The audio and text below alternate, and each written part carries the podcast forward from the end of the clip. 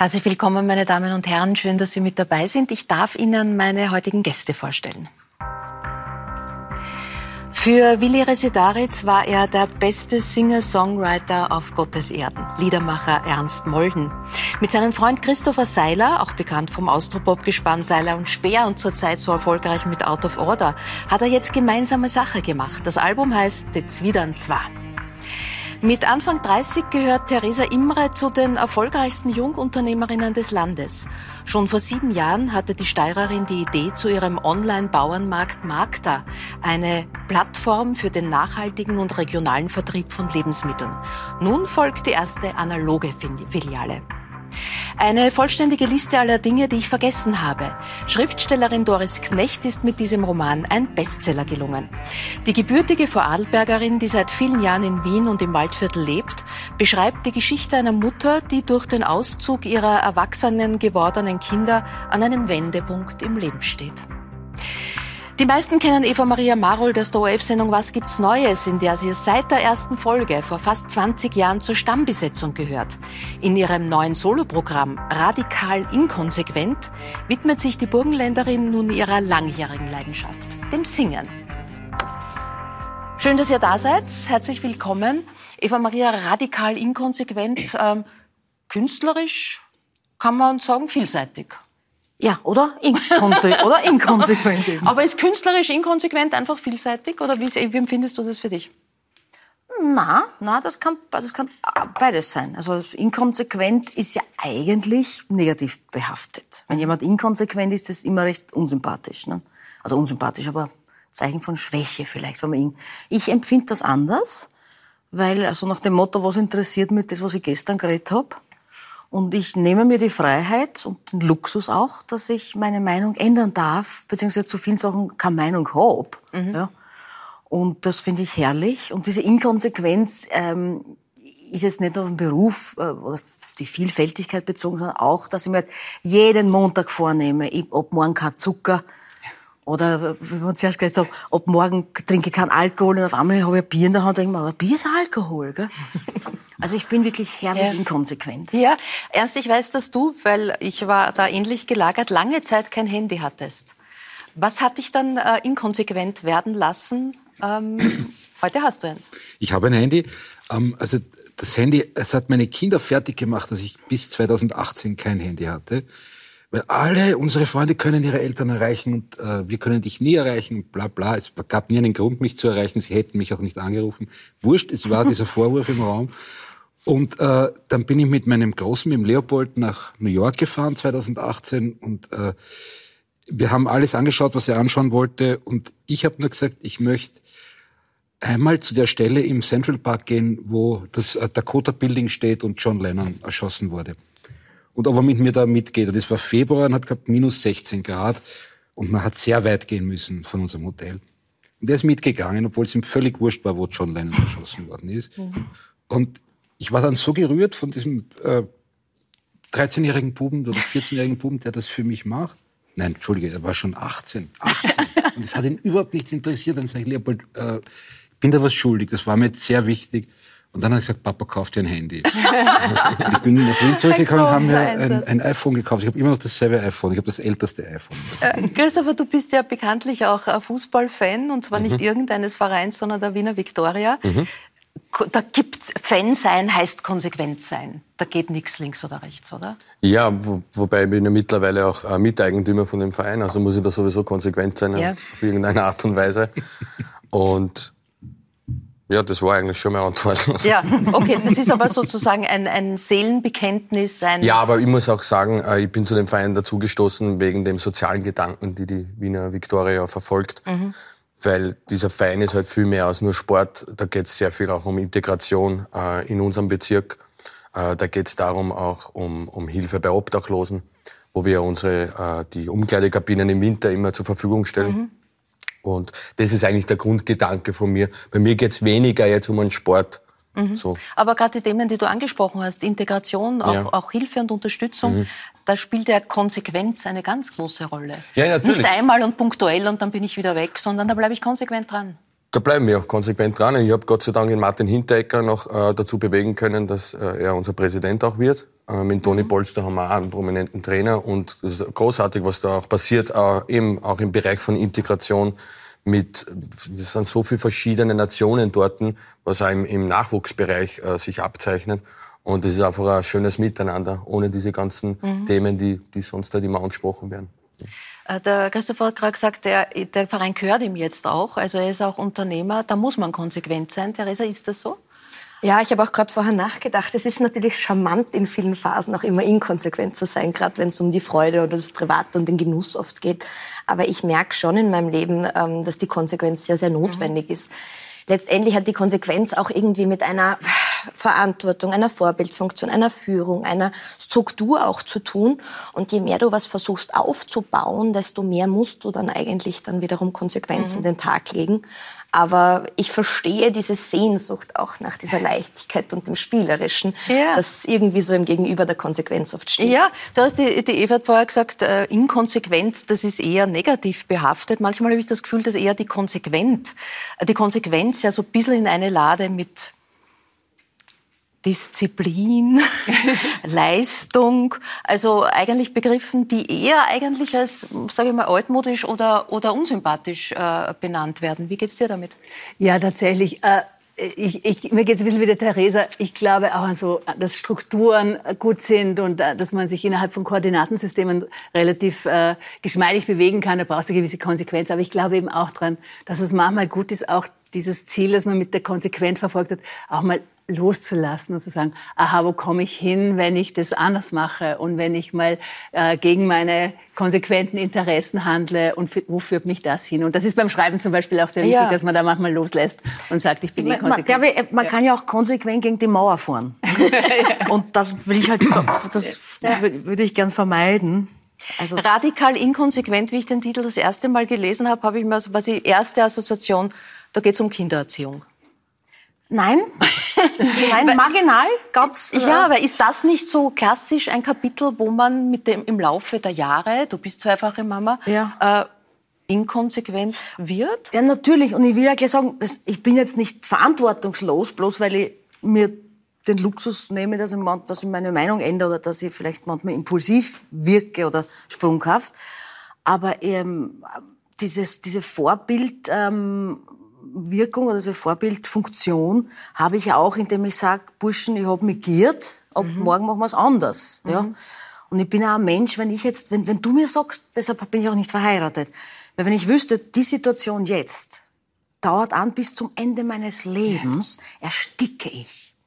Das heißt, Inkonsequenz ist für mich, ich, ich, für mich ist nicht so negativ behaftet. Also mhm. das Inkonsequenz ist spontan, flexibel eher konnotiert in meinem ja, ja. Verständnis. Ja. Darf man nicht auch äh, Stränge in seinem Leben haben oder, oder Belange, wo man einfach wirklich konsequent ist mhm. oder Dinge, wo man seine Meinung auch nicht ändert, weil die hat man früh gewonnen und von der ist man wirklich überzeugt mhm. und da geht man kein Millimeter davon weg und trotzdem auf anderen Ebenen bricht man selbstgegebene Versprechungen, äh, ja, schlägt genau. man andere Wege ein. Also bei mir gibt es schon so Sachen, wo ich echt konsequent bin, ja. wo ich auch nicht mehr genau. mag, irgendwie von dem abgehen, ja. weil ich es weiß, dass es mir gut tut. Und andere Sachen, ja, die ergeben sich nach Tagesverfassung ja. auch. Und das ja. darf es ja auch, weil das macht das Leben schön. Gott sei Dank. Ja. Äh, was du definitiv im neuen äh, Programm mehr zeigst, ist deine musikalische Seite. Das mag nur manche verwundern. Man kennt dich aus, was gibt's Neues? Man kennt dich als Kabarettistin, auch als Schauspielerin. Äh, aber eigentlich war ja der Beginn die Singerei. Die ersten großen Erfolge waren im Tanz der Vampire, im Musical. Uh, lang mit her. Polanski. Lang also, her. Ja, ja, ja, lang her. Ja, und ich habe dann sehr lange Musical gesungen, äh, eben bis ich inkonsequent wurde und aufgehört habe mit ja. dem Musical. Und äh, ich bin halt reingerutscht in diese Kabarett, Kleinkunst, ich mache halt dann alles. Ich bin Freiberufler, also wer mich, wer mich engagieren will, ich mache alles. und, was unterhaltend ist. Und äh, ja, ich, ich habe im letzten Programm, glaube ich, drei oder vier Liedern gehabt. Mhm. Und da habe ich dann immer bei, vom Publikum, das rausgeht, die müssen an mir vorbei, weil da stellen wir immer in den Weg mit Merchandising. Und äh, Da haben wir gesagt, dass Sie singen, dass Sie so schön singen, warum singen Sie nicht mehr? Na, jetzt singe ich mehr im nächsten Programm. Ja, wir freuen uns drauf, von A bis Aber bis Z wie Zappa. Du hast schon gesungen als Kind im Elternhaus. Was waren da deine Hits? Was waren die Poster, die an der Wand äh, geklebt sind? Na, Poster, Poster äh, habe ich keine an die Wand kleben dürfen. Äh, Aber die Hits waren äh, Schlager, und vor allem kroatische Volksmusik, Kirchenlieder. Also wir haben keinen kein Geschirrspüler gehabt und da haben meine Mutter, meine Tante, wir haben am Wochenende haben immer alle gemeinsam gegessen. Und die Frauen erledigten den Abwasch und da ist immer gesungen worden. Also während die- Oma hat das Geschirr gewaschen und die drei Töchter und ich haben angetrickert, abgetrocknet. Und, und da ist immer gesungen worden. Die kroatische Schlager Kroatische werden auch- werden auch Lieder. dabei sein jetzt im Programm? Eins, ja, ein, eine Überraschung. Eine Überraschung ist dabei. Du ähm, warst viel unterwegs in deinem Leben, hast äh, auch in Los Angeles gewohnt, in Ghana, in Sizilien. Ähm, in Interviews betonst du aber dann immer wieder deine Verbundenheit mit dem Burgenland, diese Bodenständigkeit, die dir dieses Bundesland auch gibt. Wird das, äh, je älter man wird, desto stärker? Ja. Desto stärker, na, dort bin ich her, das ändert sich ja nicht. Also seit meiner Geburt bin ich Burgenländerin und das bleibt so. Und es ist auch völlig wurscht, wo ich lebe und atme. Das, ich bin Burgenländerin, da gibt's nichts dran zu rütteln. Wie geht dieses nach Hause kommen? Und das ist ein schönes Land und ich hab jetzt, wir haben eine unlängst 100 Jahr Feier gehabt und ich meine, wäre das, zwei, äh, 2000, wäre das 1921 nur ein bisschen anders ausgegangen, war er die ja Ungarin. Ne? Jetzt dieser schöne Spätherbst, wie genießt du den im Burgenland? Äh, Wie oft warst du in deinem Leben schon bei einer Weinlese?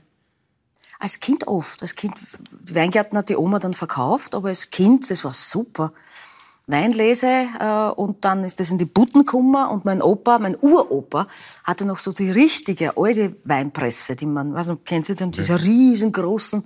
Und wir haben einen eigenen Wein gehabt, einen Weinkeller, äh, wo das halt, wo der Wein gegart hat. Und, und da habe ich nicht mit runter dürfen, da sind immer mein Uropa und mein Vater mit der Kerzen runtergegangen und ich hatte das Gestärmel, also unten war er die wahrscheinlich als erste umkippt natürlich, ne? Und ähm, also wir haben eigenen Wein gehabt und dann irgendwann hat die Oma dann die Weingärten verkauft. Aber das, ich, war bei dem, beim Sautanz dabei, also wir haben Schweine gehabt, auch der Uropa. Und ich habe gesehen, wie, wie Blutwurst gemacht Was wird. ist das Sautanz? Und das Opernball. Sau, Sau, das ist ein Opernball, ja. Die Sauschlachtung, wenn es der Schweindel Ach so, das heißt schlachtest. Sautanz. Sautanz. Ja. Und das sind so meine, das hat mich geprägt als Kind, das bin ich. Ne? Dieses ganze Tüter-Tüter, das macht man, weil es der Beruf erfordert. Aber ich bin eigentlich vom, am, am Mädel vom Land. Am Mädel Ein vom Land. Mädel vom Land. Ja. Äh, Ernst, die meisten genießen jetzt diese schönen Spätsommertage, die wir im Moment erleben. Kurt Tucholsky nennt sie die fünfte Jahreszeit. Wenn der Sommer vorbei ist und die Ernte in die Scheunen gebracht ist, wenn sich die Natur niederlegt wie ein ganz altes Pferd, das sich im Stall hinlegt, so müde ist es. Wenn der späte Nachsommer im Verklingen ist und der frühe Herbst noch nicht angefangen hat, schreibt er, dann ist die fünfte Jahreszeit. Magst du die? Ich mag sie gern. Äh, Ich antworte mit einem Zitat von Georg Trakl, der Mhm. geschrieben hat, gewaltig endet so das Jahr. Ähm, Ich habe es sehr gern. Es hat sich so in den letzten Jahren durch, äh, durch die Pandemie und dadurch, dass wir als Musiker äh, zum Sommer verurteilt waren, weil Mhm. sonst durften wir nicht spielen und wir haben alles in den Sommer gepackt, glaube ich, ja auch. Ähm, ist, das ist ein bisschen so geblieben, der Sommer ist irgendwie Hauptarbeitszeit geblieben, auch jetzt noch. Und das heißt, es ist so eine wohlige Erschöpfung auch dabei im, im, im Herbst. Und zunehmend merke ich jetzt so zweite Hälfte 50, ähm, der Unwille zum ersten Schultag. Also, dass man mal zurückkommt aus dem schönen Sommer und jetzt äh, liegt da der unaufgeräumte Schreibtisch und man sollte und sollte und das und das.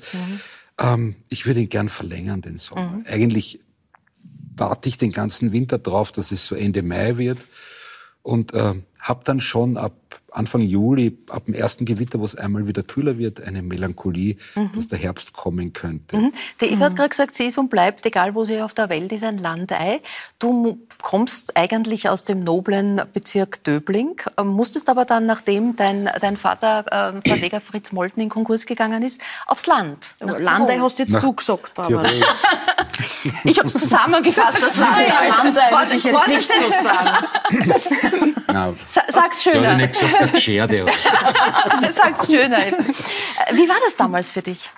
Wie hast du dich zurechtgefunden okay, in eh Tirol? okay. Also ich habe da, ich bin wirklich so ein, ein, ein in fünf Generationen auf beiden Seiten Wiener und äh, habe mir eigentlich nicht vorstellen können, woanders zu leben. Es war aber dann nett, weil solange mein Vater seinen Verlag gehabt hat, ähm, haben meine Eltern eigentlich kaum je Zeit für meinen kleinen Bruder und mich gehabt. Und wir ähm, äh, haben nach diesem Konkurs, darum bin ich für den Konkurs immer dankbar gewesen, irgendwie was von unseren Eltern gehabt und sind dann halt irgendwie ohne Kohle auf, in dieses Häuserl gefahren, da nach Tirol. Und ich habe im Sommer auf der Alm gearbeitet und äh, bin dann im Herbst ins Mönchsinternat nach Hall in Tirol gegangen. Und dort waren lauter arme Osttiroler Buben, weil in Osttirol gab es irgendwie noch kein Gymnasium und die haben alle von den Franziskanern Stipendien mhm. gekriegt, dass sie vielleicht ins Kloster gehen nachher. Und das war so eine, so eine völlig andere Welt. Es hat irgendwie keine Drogen gegeben, nur Bier und Schnaps. Die mhm. ganze Zeit, sehr viel, ab zwölf irgendwie, für alle. Und äh, sehr viel Glauben, sehr viel mhm. natürlich auch die, die geistliche Schule, aber auch Rockmusik. Die Jazzmesse ging Hand in Hand mit der Rockmusik. Also wenn man Jazzmesse gespielt hat als Musikant, durfte man am Wochenende für säkulare Zwecke die Anlage mitnehmen. Mhm. Dann haben wir Osttirol betourt. Ich habe das sehr genossen. Mhm. Eigentlich. Bin ähm, aber so kaum nach, war die Matura vorbei, bin ich nach Wien zurück, unbedingt. Nach Wien zurück. Ähm, ja. Das letzte Jahr war für dich nicht ganz einfach. Ähm, mit Willi Residaritz ist er nicht nur ein, ein, enger Weggefährte und enger Freund, sondern für viele eben ein großer Musiker, ein Menschenrechtsaktivist abhanden gekommen. Das war eine Zeit, in der du verständlicherweise traurig warst. Und in diese Zeit der Traurigkeit konnte ich nachlesen wo du eigentlich für dich beschlossen hast, auch das Handy, das irgendwie überhand genommen hatte, gerade im Alltag, wegzulegen, äh, kam in diese Zeit des Weglegens eine Nachricht von Christopher Seiler. Die hat dich dann froh gemacht. Was ist da passiert? Die Nachricht hat mich äh, zunächst erstaunt. Also es stimmt, dass der, wie der Willi gestorben ist, sind wir ja nicht nur ich, sondern äh, Dutzende Musikantinnen und Musikanten, die mit dem Willi mhm. gearbeitet haben in Trümmern gelegen, weil man hat sich das auch nicht vorstellen können. Willi war immer da und es, wir haben alle angenommen, er wird auch für immer da sein. Und dass er die Stiege runterfällt und äh, stirbt am Höhepunkt seiner Kunst, das war so ein, so ein Schock und, und auch war fast vorwurfsvoll. Sagt, was hast du uns jetzt da, warum lasst uns jetzt da oder so. Also es war mhm. wirklich eine sehr geschissene Zeit, entschuldige das harte Wort. Und in der Zeit, äh, so nach vier, fünf Wochen irgendwie, da war dann das Begräbnis vorbei und äh, meine Liebste und ich waren im Waldviertel und liegen auf einer Wiese herum und dann hat mir das Seile geschrieben. Mit dem war ich damals noch bei Herr Seiler oder so. Oder wir waren überhaupt nicht, weil wir haben uns nicht gekannt, außer beim Amadeus. Und beim Amadeus äh, treffen sich immer alle Musiker, die sich sonst nie treffen, und Musikerinnen. Und wenn man sich mag, versucht man irgendwie am Weg aufs Häusl oder, oder da, sich das kurz auszudrücken, dass man sich mag. Und wir haben uns das zweimal bei Amadeus Verleihung kurz ausgedrückt. Ah, das ich wusste, er wusste, ich mag ihn und umgekehrt. Ja.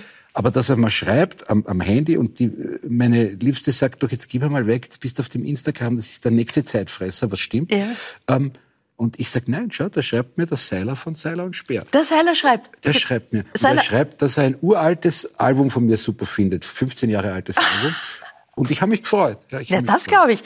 Christopher, du hast ja weiß Gott genug zu tun im Moment. Du bist alleine unterwegs mit Seiler und Speer, mit Out of Order, gerade Riesenerfolg. Ähm, in welcher Funktion unter Anführungszeichen hast du geschrieben? Als, als Fan, als Kollege? Als, äh, nein, als Christopher, der mhm. laufen geht, ähm, konsequent damals noch, jeden Tag. Mhm. In der Früh, meistens so um 5 Uhr in der Früh und da war es noch mhm. dunkel und dann habe ich irgendwann, bin ich auf dieses Album gestoßen und das ist absolut kein Soundtrack zum Laufen gehen. Ganz langsam, ganz, ja, ganz langsam und, und fast schon lethargisch wurden dann schon und irgendwann bin ich eh noch mehr gegangen und habe blärt. und das wollte ich halt zum Ausdruck bringen und habe ihm dann geschrieben, dass das so leibend ist und ich ähm, einen Song geschrieben habe, den ich gern mit ihm machen würde, mhm. beziehungsweise wo ich gern äh, haben wollte, dass er halt das, dieses Spoken Word Teil dort macht. Und dann haben wir sie getroffen in unserem Studio in der Burggasse der Ernstler hat glaubt, dass wir so ein, so ein Los Angeles Studio haben mit Zeil und Speer, das endlich hat es mal wer richtig geschafft. Da wird es einen Pool geben, da wird irgendwer mir einen, da wird's einen Drinks geben. Bringen. Ja, genau. So, jetzt kommen meine Kosten. Hat's ausgeschaut, hat's ausgeschaut wie in einem viel bad 70er Jahre ORF-Film.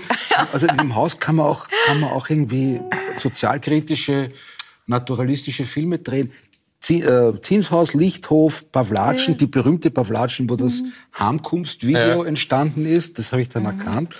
Und da habe ich dann auch gewusst, wenn das da jetzt ist, dann gibt's auch keinen Pool. und dann sind die dort gesessen. und Pol in irgendwie ein so die- Studio, aber das ist nicht Bohnen dort, das ist Musik. Mann. die größten, größten österreichischen Popstars und, und hängen irgendwie in so einer freakigen Altbauwohnung und das war urgemütlich. Es ist ja interessant, wir seid ja beide mit ganz unterschiedlichen Konstellationen und Musikern zugange. Ja, also Out of Order, gerade Nummer eins, äh, Seiler und Speer, füllen die Hallen. Ähm, wie wichtig ist sozusagen auch diese, diese Inkonsequenz? Nein, diese wechselnden Partner, diese neuen Freundschaften und Begegnungen und Partnerschaften, einfach auch für, für einen selber, auch fürs künstlerische äh, Weiterkommen. Na, für mich ist das was ganz was anderes, weil ich, ich kenne, also mein, mein, mein Alltag oder mein künstlerisches Leben hat das daraus bestanden, dass ich eben auf die größten Hallen stehe und was weiß ich, wie viel zigtausend Leute spiele und das aber auf Knopfdruck geht, wo du, du bist in einem Tunnel und, und funktionierst halt dann. Das, was ich mit Einzel da mache, ist absolute Seelenreinigung für mich. Weil das ist so wieder zurück dorthin, wo man eigentlich herkommt. Ist musikalisch was ganz was anderes. Und ich brauche dieses Bomböse dort nicht. Das ist einfach so schön, dass ich mit dem Frauenorchester, mit dem Ernstl, da, da auf der Bühne stehe und einfach nur musiziere. Und Ich weiß nicht, ob es vor mir schon mal wer so gemacht hat, diesen Weg. Glaube ich nicht, weil irgendwann bist du in einer Maschinerie, wo, wo, wo eine Industrie auch dahinter ist und die wollen ja mit dir alle Geld verdienen. Das ist ja logisch und Ja. das ist ja absolut nichts Schlechtes. Wie sind es auch die unterschiedlichen Partner und Weggefährten? Wir haben das verstehen Wird da ein bisschen äh, geeifersüchtelt, dass man sagt, na, jetzt mag geht der da fremd? Naja, ich bin ja nicht verheiratet mit den Herrschaften da. Also ich hab mein sexuelles Leben besteht ja nicht mit meinen Bands, sondern schon eher mit, mit Frauen. Aber wenn ich, wenn ich ähm, nein, ich glaube am Anfang war ist missverstanden worden, ist ja klar. Aber mittlerweile verstehen das alle. Und vor allem, es kommt ja nichts zu kurz. Mhm. Wie geht's dir? Diese ja unterschiedlichen die- Begegnungen und du bist mit der Uschi Strauß viel unterwegs, mit dem Soika, mit äh, Frauenorchester da auch. Also es gibt ja da ganz unterschiedliche Kombinationen. Es gibt auch äh, viele, viele wunderbare, wunderbare äh, Musikantinnen und Musikanten. Und ich denke mir immer, ich mag nicht, ich mache das jetzt 30 Jahre oder länger. Das Schlimmste ist, der Gedanke, es könnte dem Publikum einmal Fahrt werden, das kennen wir alle, dieser Gedanke. Ähm, und es wird aber dem Publikum nur Fahrt, wenn einem vorher selber Fahrt wird. Zum Wohle. Und ähm, ich habe ich hab immer nur mit Freundinnen und Freunden musiziert. Das war ganz wichtig. Also das, das, man muss sich verstehen und mögen und eigentlich auch, weil irgendwie nach den Jahren, weißt du, wenn du dann spielst und wenn du eine Tour machst, äh, man kommt sich sehr nahe, man ist sich sehr nahe, man, man, man muss sich gut aushalten können. Das heißt, am besten ist, man, man lernt jemanden mögen und dann fragt man, spielst du eigentlich ein Instrument oder machst du so? Und ähm, so war es mit uns auch. Also wir haben, das war eben das erste Mal nach dem Tod von Willi, dass ich wieder habe herzhaft lachen können bei diesem Nachmittag im Studio. Und äh, das Frauenorchester, das sind drei so äh, alte Kriegerinnen. Sie, entschuldige, es jetzt nicht alt, die sind alle deutlich jünger als ich, aber sie sind sehr lang dabei und sie sind wirklich drei coole Frauen. Und wie ich denen, mit denen arbeite ich seit zehn Jahren zusammen in einer Band und ich habe dann gesagt, ich möchte mit, mit Christopher gern eine Platte machen und ich hätte gern, dass ihr dabei seid. Und sagte, der von Seiland Speer, die Marlene, ja, ja, ja, ja, der ist glaube ich eh Leihwand, oder? Ja, spielen wir und so. Also die sind auch nicht äh, jetzt durch Berühmtheit oder so zu rühren. Und, Na, absolut nicht. und das ist Also es ist ja gerade für, für deine Fans, egal ob Out of Order, wo du eben mit dem Daniel Fellner und den äh, Paul Pizzerra unterwegs bist oder mit dem, Sei- äh, mit dem, mit dem Speer. Speer, äh, wäre was ganz anderes jetzt, auch was die, was die Fans erwartet. Was ist es denn? Die Zwiebeln 2, äh, die Zwiebeln 2 natürlich, Ja. heißt äh, diese CD, die ist auch äh, auf Vinyl, richtig schön, Ja. richtig schön, Ja. Vinyl, alt, äh, alt-neu, äh, gibt. Was, wie habt ihr die Musik ausgesucht? Wer hat die poetischen Texte verfasst? Naja, der Großteil davon sind, äh, sind Übersetzungen vom Ernst. So. Ich habe bei der Platte, glaube ich, eine Nummer beigesteuert, und zwar ist Klick. Beste Nummer, also finde ich. Das ist sehr lieb von dir. Nein, das ist wahr. Also das sind, wir haben halt so, äh, Entschuldige, äh, Übersetzungen, Covers. Ähm, man merkt ja dann, man sucht sich Lieder aus, wo sich beide wohlfühlen und, und wo es irgendwie die, die Tür einrastet gut. Und die haben wir ausgesucht und dann relativ kurz vor dem Studio hat der Seile gesagt, der hat einen, einen, einen Song, den hat er geschrieben vor ein paar Jahren und der hat nicht auf das Seil- und Sperralbum gepasst, irgendwie, weil er so arg ist und ob ich mir den anschauen mag. Und äh, das heißt das Klick und ist ein äh, ein, eine fast siebenminütige Ballade, die ganz straight erzählt, wie ein, ein, ein, ein lieber Bub mit den besten Hoffnungen an das Leben ähm, durch das Leben selbst zum Junkie gemacht wird und auch getötet wird. Und da gibt es irgendwie keine, äh, keine falsche Hoffnung in dem Lied und trotzdem macht es einen aufgrund seiner Wahrhaftigkeit sehr, sehr glücklich. Und ich habe gesagt, ja, das passt, das passt super dazu, weil es einfach so gut ist und äh, das ist jetzt auch, für mich ist das der Höhepunkt drauf. Ja. Die anderen Sachen sind halt, wir können dir was vorspielen. Ja, gleich.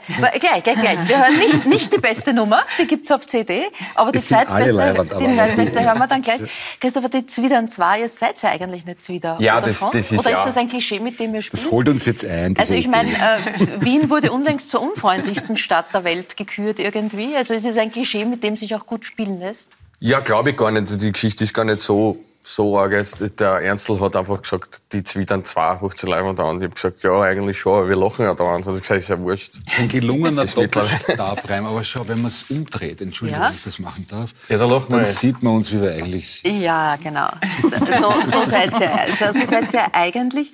Äh, äh, Doris, äh, gebürtige Vorarlbergerin, Zwider, versteht man das überall in Österreich? Nein, Vorarlberg nicht. Zwider nicht. Da Wie sagt ihr zu Ja? Zwiebeln? Es gibt ganz viele Ausdrücke. Es ist mir kürzlich auch so Lord Effig, äh, äh, Schlechtruf. Äh, Es gibt viele Ausdrücke, die sehr nuanciert äh, den Zustand der, Grantig, der jeweiligen Grantigkeit ausdrücken. Facetten von aber, Grant. Genau, Ja, Facetten. aber, genau, aber als Zurgraste genau. und ja lang in Wien lebende auch, we weißt du auch, was Zwider genau ausmacht? Also, dass das eben eh nicht nur grantig ist eigentlich. Ja, also ich würde es in Vorarlberg würde ich es Lord übersetzen. Ja, äh, aber also schon so, man will nicht. Ja. Unruhen, äh, man schlecht will nicht. gelaunt. Ja, äh, jemand will was von einem, man will nicht. Also ich würde es ich würd's so sehen. Ja. Und Amazon übersetzt uns, äh, Amazon übersetzt Ja. den Titel immer. Die zwei mit der schlechten Laune haben wir. ja, ja, das. Sehr schön. Ja, Amazon, die zwei mit der, wenn du das da irgendwie siehst, da gibt es eine Produktbeschreibung, da die zwei dann zwei Klammer, die zwei mit der schlechten Laune. ist unfassbar. Fast wie so ein Bud Spencer-Film. Also, Ernst, äh, du hast die Gitarre mitgebracht. Ich Ja. darf euch bitten, einen kurzen Eindruck, ein kurzes Zitat auf dieser wirklich äh, schönen, äh, aus diesem schönen Album. Ich Gerne. das von Fats Domino. Äh, Blueberry Hill. Sehr schön. Blueberry Hill haben wir nicht in Wien, aber wir haben den Lorenzer Bär. Ja. Die getroffen dort droben. Am Lorenzer Berg oben.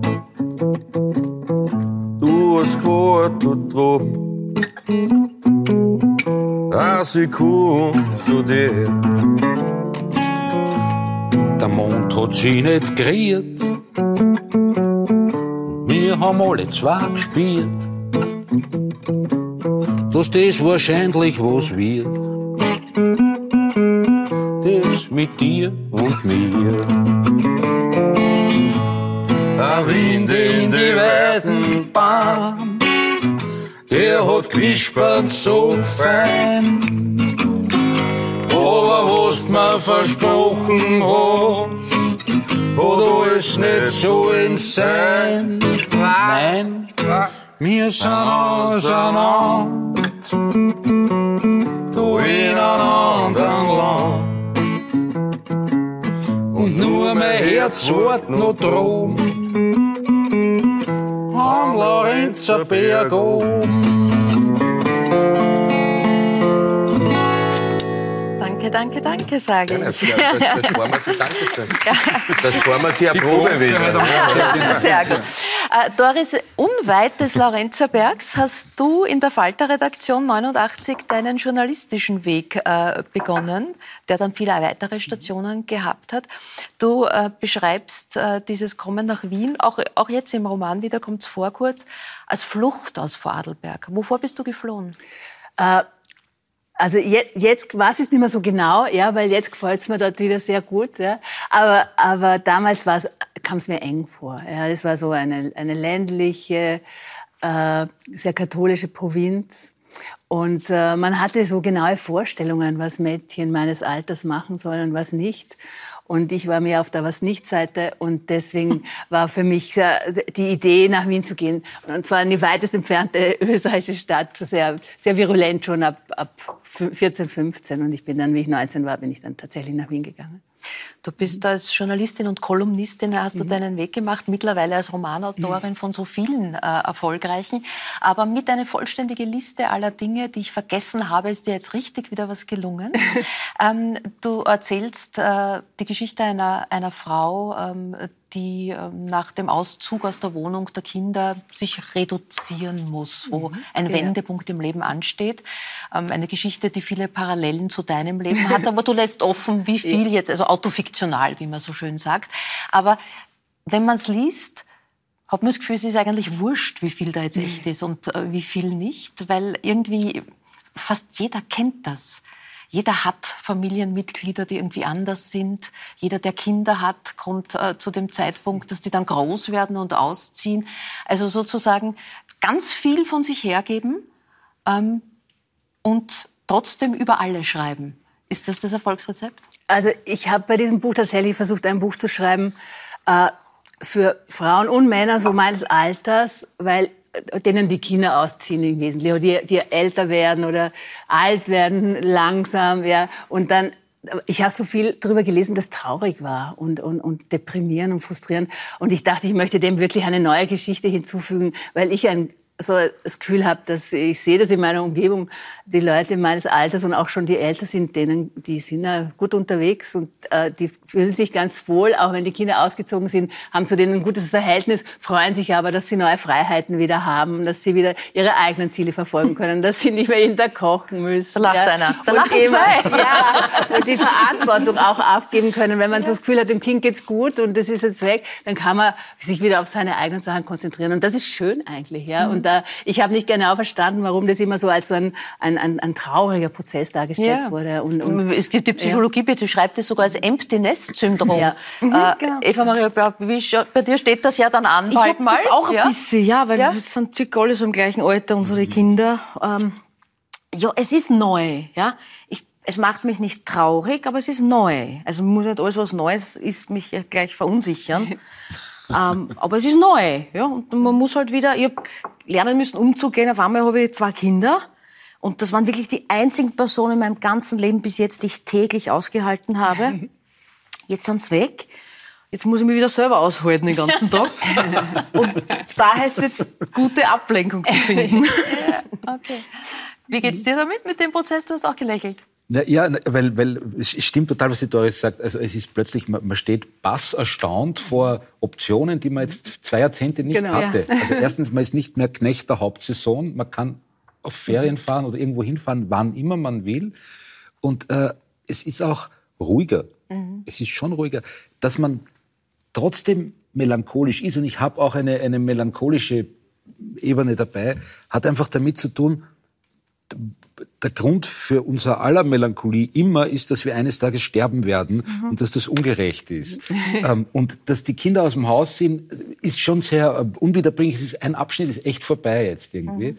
Und ähm, das heißt, man ist am Bankerl sozusagen weitergerutscht. Ähm, Richt, Richtung die nächsten Ausgang. Ja. Und, ja. Genau. Ja. Und äh, da, das macht irgendwie melancholisch. Gleichzeitig sind aber also, also unsere drei Kinder sind solche Wunderwerke an, an, an an Fröhlichkeit und an Originalität. Und ähm, jetzt kommen sie sozusagen ja selbstbestimmt zu uns. Weil früher sind sie einfach da, wo sie hingehören und das ist bei den Eltern halt ja. irgendwie. Und wenn sie jetzt kommen, ist das ein, ein irrsinniges Geschenk und ich amüsiere mich blendet ja. mit ihnen. Aber die Melancholie ist das Älterwerden. Einfach. Wobei die Kinder ziehen nicht nur aus, äh, sondern du, was du ja auch tatsächlich getan hast, reduzierst dich in, auf eine kleine Wohnung. Mhm. Äh, das ist ja ein Thema, das gerade insgesamt sehr viele Menschen ja. betrifft. Diese ja. Reduktion, die einfach notwendig ist durch die äh, Situation, wie wir sie im Moment äh, erleben. Ja. Äh, ja, Downsizing ist ein Thema. Ich habe mich auch, während ich das gemacht habe, sehr viel auf so Tiny House Seiten herumgetrieben ja. und habe mir das angeschaut, wie andere Leute das machen. Äh, und ich habe es als weil ich, weil bei mir viel Freiwilligkeit natürlich dahinter war, mir anschauen können, wie möchte ich leben. Äh, äh, in Wellhart gebe ich diese Wohnung, die zu groß für mich ist, auf und die auch zu teuer für mich wurde und konnte dann aber für mich selber entscheiden, okay, jetzt gehe ich da auf ein, in, in, eine ganz kleine Wohnung und äh, gib meine Sachen her, die ich nicht mehr brauche. Und das war sehr befreiend, ich muss mhm. es sagen. Ja, also es war auch nicht einfach, weil man, wenn man 20 Jahre mit heranwachsenden Kindern in einer Wohnung gewohnt hat, dann sehr viel Zeug ansammelt, an dem viel Erinnerung hängt. Und äh, es gab auch viele CDs und Schallplatten und äh, Sachen die alle behaftet sind mit die ganz hast auch hergeben, die Schallplatten? Die Schallplatten nicht, aber die CDs. ja, du, aber du ich habe jede, jede, in die Hand genommen und habe mich nochmal daran erinnert, mhm. Äh, zu welcher Situation ich sie gekauft habe, was ich da erlebt habe. Und dann konnte ich sie aber auch hergeben. Und jetzt fehlt es mir nicht. Aber man weiß natürlich auch, dass wenn man das dann in eine Schachtel packt und dann an diese äh, äh, Charity-Organisation bringt, dass man dann äh, die Erinnerung wahrscheinlich auch nicht mehr hat, ja, wenn man diese CD nicht mehr aufklappt und nicht mehr in, in, in den CD-Player schiebt. Aber, aber schön ist es am Ende mit weniger Sachen äh, äh, leben zu können. Mhm. Ja, also du beschreibst ich habe alles, was ich brauche. als befreienden ja. Prozess, aber dennoch ja. dieser Prozess, also Stück für Stück in die Hand mhm. zu nehmen, ja. äh, nochmal zu überlegen, was war da, was wo war, da, war das, mhm. erinnert man sich überhaupt noch und schreibst mhm. was sehr Schönes. Man sollte auch an und ab Erinnerungen loslassen. Mhm. Ähm, wie, wie geht das und was sind die Kriterien? Also wonach hast du dich entschieden, ob du ein Stück mitgenommen hast oder ob du es gehen hast lassen? Ob du eine Erinnerung mhm. bewahrst oder ob du sie losgelassen hast? Äh, ich habe festgestellt, ich habe mal gelernt oder gelesen, dass man nur dann glücklich werde, wenn man alles verzeihen könne. Ja? Und ich habe mhm. gemerkt, ich tue mir manchmal schwer, damit etwas zu verzeihen, aber ich kann es vergessen. Ja. Und, das, und das ist ein Vorgang, der geht so von selber, da muss man nicht so aktiv rein. Ja. Mhm. Man kann es so ein bisschen verlieren, fallen lassen, liegen lassen und man merkt dann tatsächlich, es verschwindet irgendwie und auch das erleichtert einem dann mit der Zeit. Ja. Und dass mhm. man merkt, aha, auch Sachen, die ich ange angegriffen habe, wo ich gemerkt habe, diese Erinnerung, da will ich jetzt gar nicht mehr rein. Ja, weg damit. Ja, ist okay, die habe ich schon für mich schon abgeschlossen. Und äh, das war schon, es waren ein paar Monate sehr intensiv. Ja, man macht dann auch auf. Ja, und und er, er, er fühlt sehr viel, aber es war dann auch so ein Abschließen können mit dem. Und dann hat man sitzt man in seinem neuen kleinen Reich und sagt, aha, das ist jetzt meins und da, von hier aus geht es jetzt weiter. Ja, ist ja ein Prozess, den jeder kennt, der schon mal umgezogen ist. genau. Bist du schon mal übersiedelt? Ja, schon mehrmals, ja. Ja, ja und wie geht es dir mit dem Kistenbacken, zurücklassen, Dinge weggeben? Das, damit habe ich nie ein Problem gehabt, weil ich, weil ich immer der Meinung war, ich bin jetzt noch in einem Alter, da ist mein Leben noch eine Reise quasi. Mhm. So. Ich, ich habe hab kein Eigentum in dem Sinn, also ich habe mir noch nie jetzt irgendwas Festes gekauft, weil ich mir gedacht habe, wenn ich jetzt wenn ich in Urlaub fahre, dann weiß ich auch, dass ich nach zwei Wochen wieder weg bin und deswegen kaufe ich das Hotel nicht. Halt, ja, also in dem Sinne darf du da sowieso gar kein Eigentum äh, zulegen, weil du weißt eh, dass du irgendwann stirbst. Ist ein Blödsinn, ja. Ein schöner Gedanke. Ja, ähm, ja wie, wie geht es dir mit, mit, mit, der Erkenntnis, wie wenig man braucht? Das ist ja dann das, was die Menschen Ich habe ja nicht erzählen. wenig. Wir sind ja, ja. sehr privilegiert. Ja, wir haben ja, also das wäre ja falsch zu sagen, wir hätten wenig. Wir haben ja alle viel und wir leben in einer, in einer so sicheren Welt ja, und, und äh, äh mit Zugang zu, zu, zu zu Gesundheitssystemen und allem. Also von dem her haben wir auch viel. Also deswegen sind diese paar Dinge, die ich weggegeben habe, das sind Sachen. Ja. Also ich habe immer noch genug und weiß jetzt aber, was ich habe. Und das finde ich schon äh, beruhigend, weil früher, das hat mich auch wirklich gestresst. Ich hatte da einen Raum in dieser Wohnung, so einen Dachboden, und ich wusste, der ist voll gestopft mit Zeug, das ich nicht mehr brauche, aber das ich irgendwann loswerden muss. Und wie es dann los war, das war wirklich mhm. gut. Wie, wie schmerzhaft war der Prozess für die Kinder? Äh, die haben da sehr mitgemacht und ich glaube, es war für sie auch okay, weil sie auch jetzt äh, mit ihren Sachen in ihrem neuen Leben angekommen sind und äh, äh denen geht's auch gut. Äh, äh, aber es war für sie nicht so leicht, diese Wohnung zu verlassen. Ja, also ich, mhm. für sie war es schwieriger als für mich, weil da sind sie aufgewachsen. Das waren ihre vier Räume, da war ihr Zimmer. Ähm, wir haben das schon miteinander gemacht und und und es war ein Prozess. Aber leicht war es dann, glaube ich, nicht. Aber wenn man dann mal draußen ist und hat den Schlüssel abgegeben und hat, hat den neuen Schlüssel für das Neue in der Hand und für das neue Leben, dann ist das auch okay. Und ist das neue Nest empty? Oder sind Sie eh dauernd da? Sie sind, also ich habe ja, wir haben ja einen Hund gemeinsam. Das ist so unser gemeinsames Baby. Das habe ich nicht mhm. unabsichtlich gemacht. Ja. Und, und äh, äh, der hat äh, den, zu dem kommt, also wenn Sie nicht mich besuchen kommen, kommen Sie den Hund besuchen. Ich habe in meiner kleinen Wohnung ein sehr großes Sofa, äh, weil ich sehr gerne mit meinen Kindern auch zusammen bin und die kommen auch gern und wir, wir sehen uns oft und sind uns sehr nahe. Mhm. Äh, Romane wie deine werden gerne als äh, Frauenliteratur bezeichnet, also die einfach über, über ein äh, Frauenleben schreiben oder über eine Phase eines Frauenlebens und von einer Frau geschrieben werden. Warum hat Frauenliteratur immer noch so ein bisschen äh, die Notwendigkeit, sich zu beweisen? Also ich verstehe es auch gar nicht, dass äh, nicht Männer nicht mehr solche Bücher lesen wollen, wo Frauen über ihr Leben schreiben und auch beschreiben, wie das ist zum Beispiel, wenn man einen Menschen in seinem Innern entwickelt. Ja, das können Männer ja nicht. Ja. Äh, und trotzdem wird alles, was mit weiblichen Körpern zu tun hat und mit weiblichen Biografien als Frauenliteratur abgetan, während Frauen es total gewohnt sind, seit Jahrhunderten über männliche Probleme zu lesen, männliche Sorgen, männliche Weltanschauungen, Befindlichkeiten. Also ich finde, dass man da aufmachen sollte, und zwar mhm. alle Männer und Frauen, ja, und sagen, aha, das ist interessant, was du da erzählst, lass mich das mal, lass mich da mal teilhaben. Und ich hoffe sehr, und ich merke es auch bei diesem mhm. Buch, dass sehr viele Männer, ich kriege sehr viele positive Reaktionen von Männern, die sagen, ich fühle mich da auch aufgehoben in diesem Buch. Und ein Mann hat gesagt, dieses Ich, das du da beschreibst, das sind wir doch alle. Ja. ja. Und das habe ich sehr gern gehört, weil es eben nicht nur ein weibliches Ich ist, sondern es geht hier um Familienleben und um, und um Kinder großziehen. Das sollte ja nicht nur eine Frauensache sein. Ja. Das, das sagt ja auch niemand bei dem ja. Buch von Faulkner oder Hemingway. Das ist so Männer, Männerliteratur. Ja, also ein Begriff Männerliteratur gibt Im besten ja Fall ist jedes, genau. jeder gelungene Roman ist, ist, ist Gesellschaftsliteratur. Genau. Und, äh, ja. Ähm, was es auf alle Fälle ist, es ist ein Mehrgenerationen-Roman, äh, beschreibst aber was Interessantes, nämlich dass du das Gefühl hast, dass die Generation deiner Eltern dir viel weiter weg ist oder der Unterschied viel größer ist zu dem Leben, wie du es erlebst und empfindest, als äh, zu dem Leben deiner Kinder. Ja, also ist das ein Phänomen unserer Zeit? Ja, ich glaube, also äh, es ist ein Phänomen meiner Generation, glaube ich. Also mhm. ich komme aus einer, meine Eltern sind aus einer Generation, da gab es noch nicht so viele Möglichkeiten oder man hat ihnen die Möglichkeiten nicht so gezeigt, die sie hatten. Und meine Generation ist dann quasi weggegangen und wollte alles und konnte auch eigentlich alles. Ja.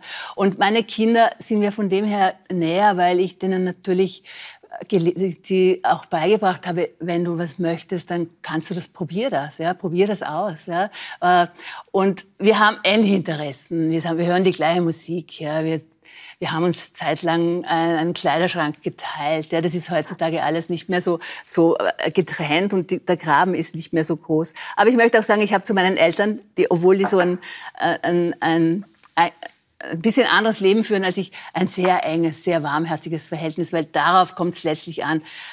Baut man über diesen, über diese, diese Kluft, die vielleicht zwischen eines eine Brücke oder tut man es nicht? Und das haben wir, glaube ich, geschafft, diese Brücke zu bauen. Mhm. Und äh, respektieren zu können. Du lebst anders als ich lebe, aber ich, mir gefällt das, wie du lebst, auch wenn ich es vielleicht nicht so ja. haben wollte. Ja. Du begibst dich jetzt gerade auf eine Lesetournee durch ganz mhm. Österreich. Männer wie Frauen mögen kommen und ja. das Buch ist wirklich lesenswert. Äh, äh, Theresa, ähm, dieser Prozess eines Unternehmens, einer Unternehmensgründung, du bist die Jüngste am Tisch. Ähm, inwieweit äh, waren da die Eltern dabei? Also sind sie Ratgeber? Wo fragst du sie um Rat? Was haben sie auch zu deinem Mut, dich selbstständig äh, zu machen, gesagt?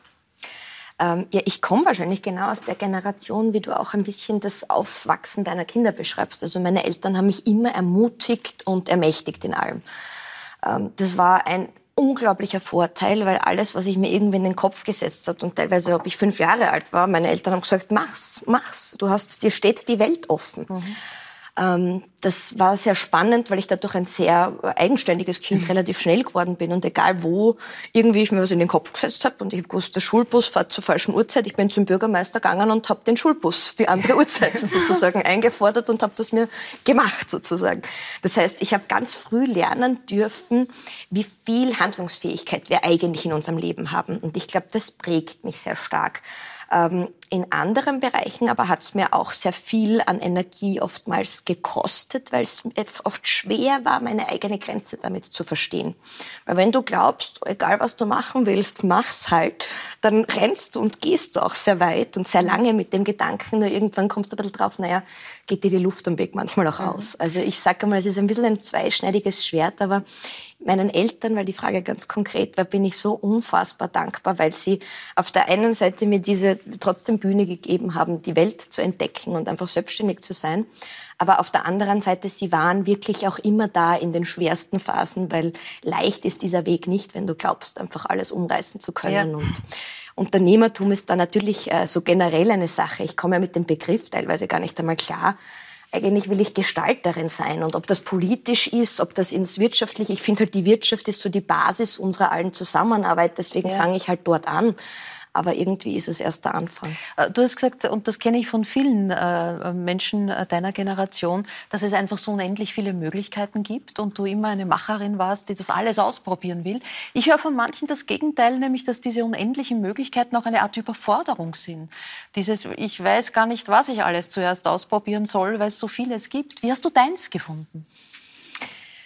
Ich glaube, man muss einfach sehr stark in sich hineinhören und verstehen, wo die innere Leidenschaft und der Antrieb da ist. Und ich habe sehr früh für mich verstanden, dass dieses Gerechtigkeit und Fairness im Wirtschaften mich einfach als Kind schon interessiert hat. Ich habe nicht mhm. eingesehen, warum ich da so gut in Österreich in die Schule gehen darf und warum da Kinder in anderen Teilen der Welt nicht diese Privilegien haben.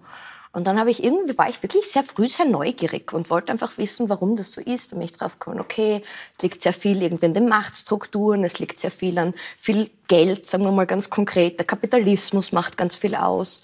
Die Politik macht viel aus. Dann, wie hat sich der Westen entwickelt? Das hat mich als Kind irgendwie schon interessiert. Und aus dem eigentlich Verlangen heraus zu sagen, jetzt habe ich hier in Österreich die Möglichkeit von einer super Ausbildung von Eltern, die mir grundsätzlich mal sagen, geh, Mädel, mach daraus heraus ist bei mir eigentlich so ein inneres Verlangen entstanden, schon meinen Beitrag mit meinem Leben zu einer faireren und gerechteren Welt mhm. zu machen. Und was ich dann danach verstanden habe, war eben, dass es mich sehr interessiert hat, warum diese wirtschaftliche Ebene so viel in unserem Leben irgendwie ausmacht, warum gewisse Leute ganz viel verdienen und andere ganz viel arbeiten und nichts bekommen. Also dieses, dieses Umverteilungsthema beschäftigt mich schon auch sehr.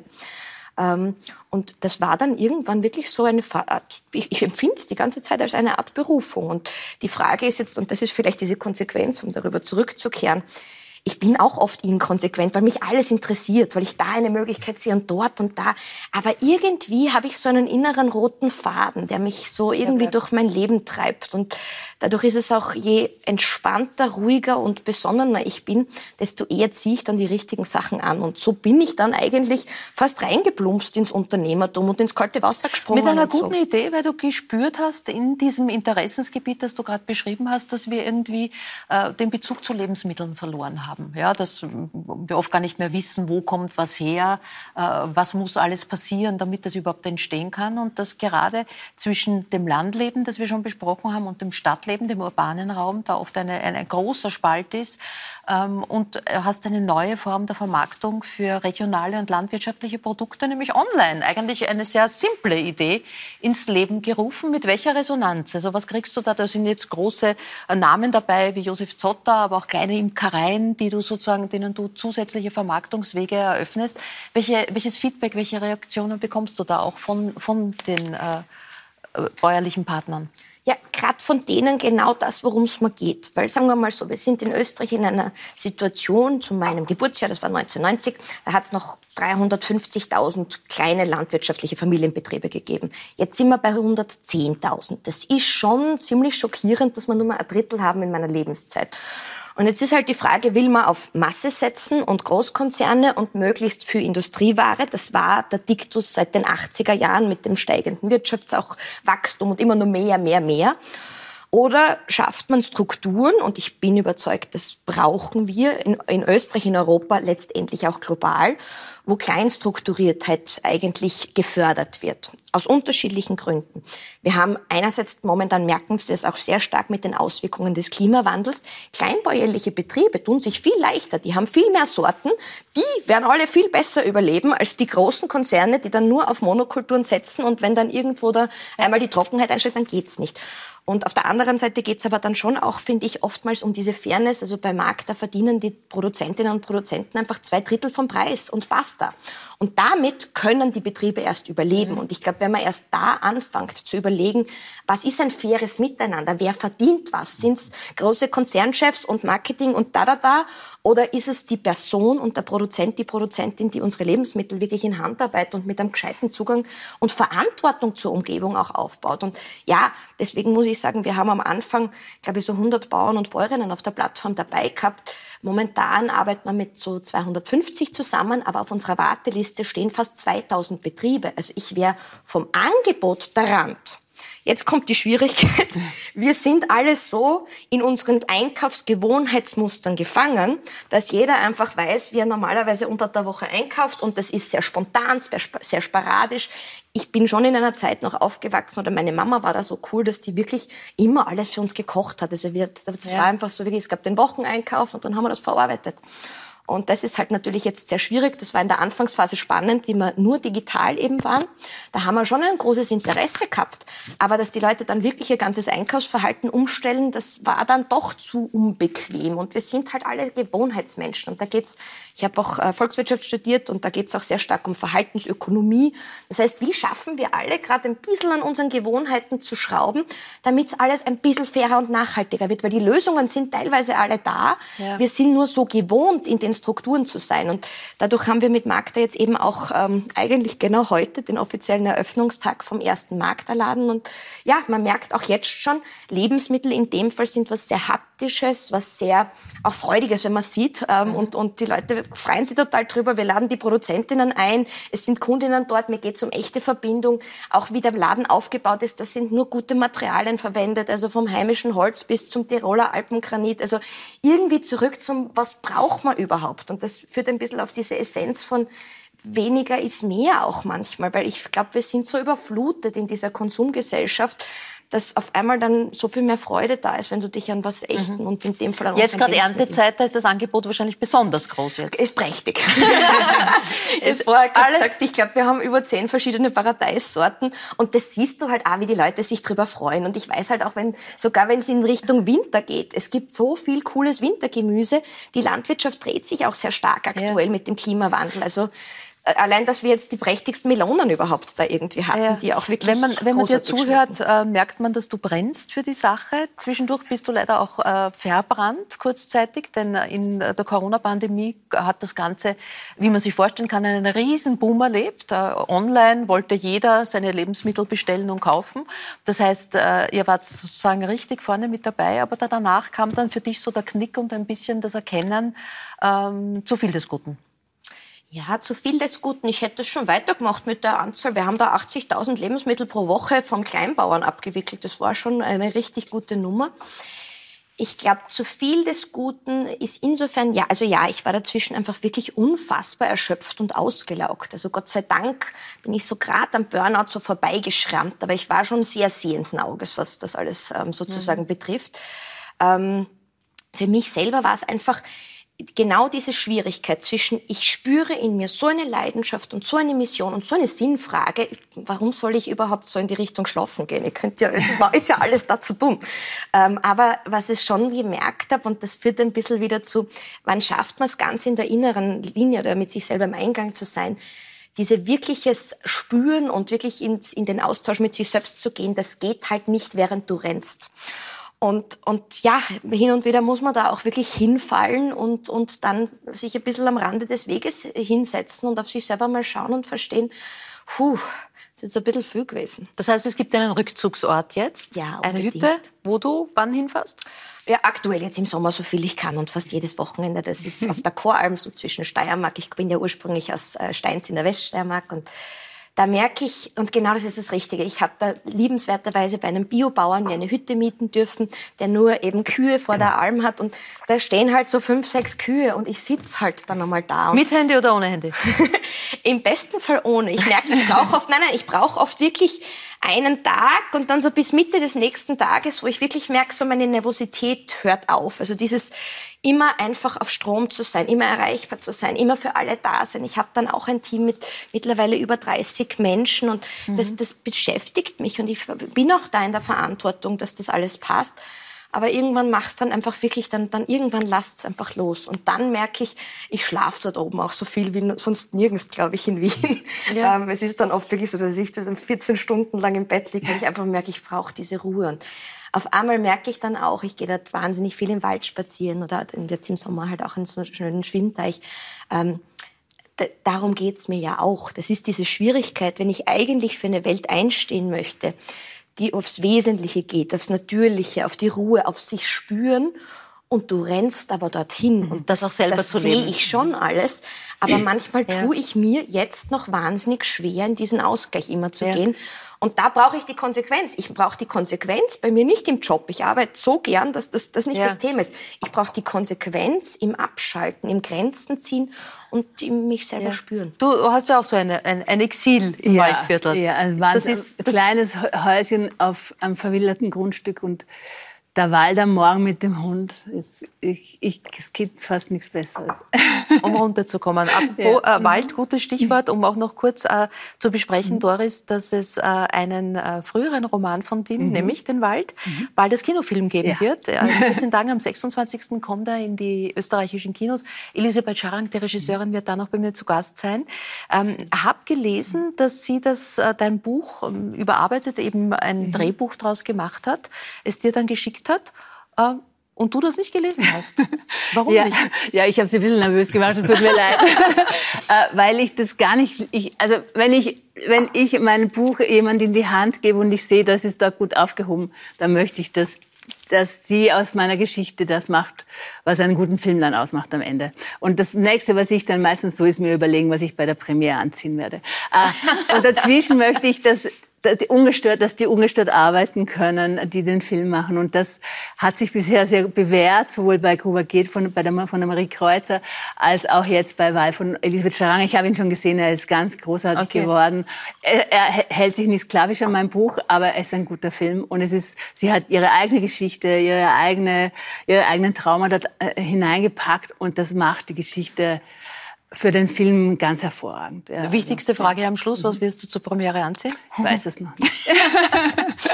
Gut, dann sage ich Dankeschön. Danke für Einblicke in Lebensgeschichte, Lebensgewege, aktuelle Projekte. Ich sage danke für Interesse, wünschen allen alles Gute mit Premiere, mit äh, neuen analogen und digitalen Wege. Wäre schön, wenn Sie nächstes Mal mit dabei sind. Ich freue mich dann auf eine spezielle Freundschaft, die wir hier besprechen. Es wird Erika Bluha und Adi Hirschall hier zu Gast sein. Das dann in einer Woche. Für heute auf Wiederschauen und gute Nacht.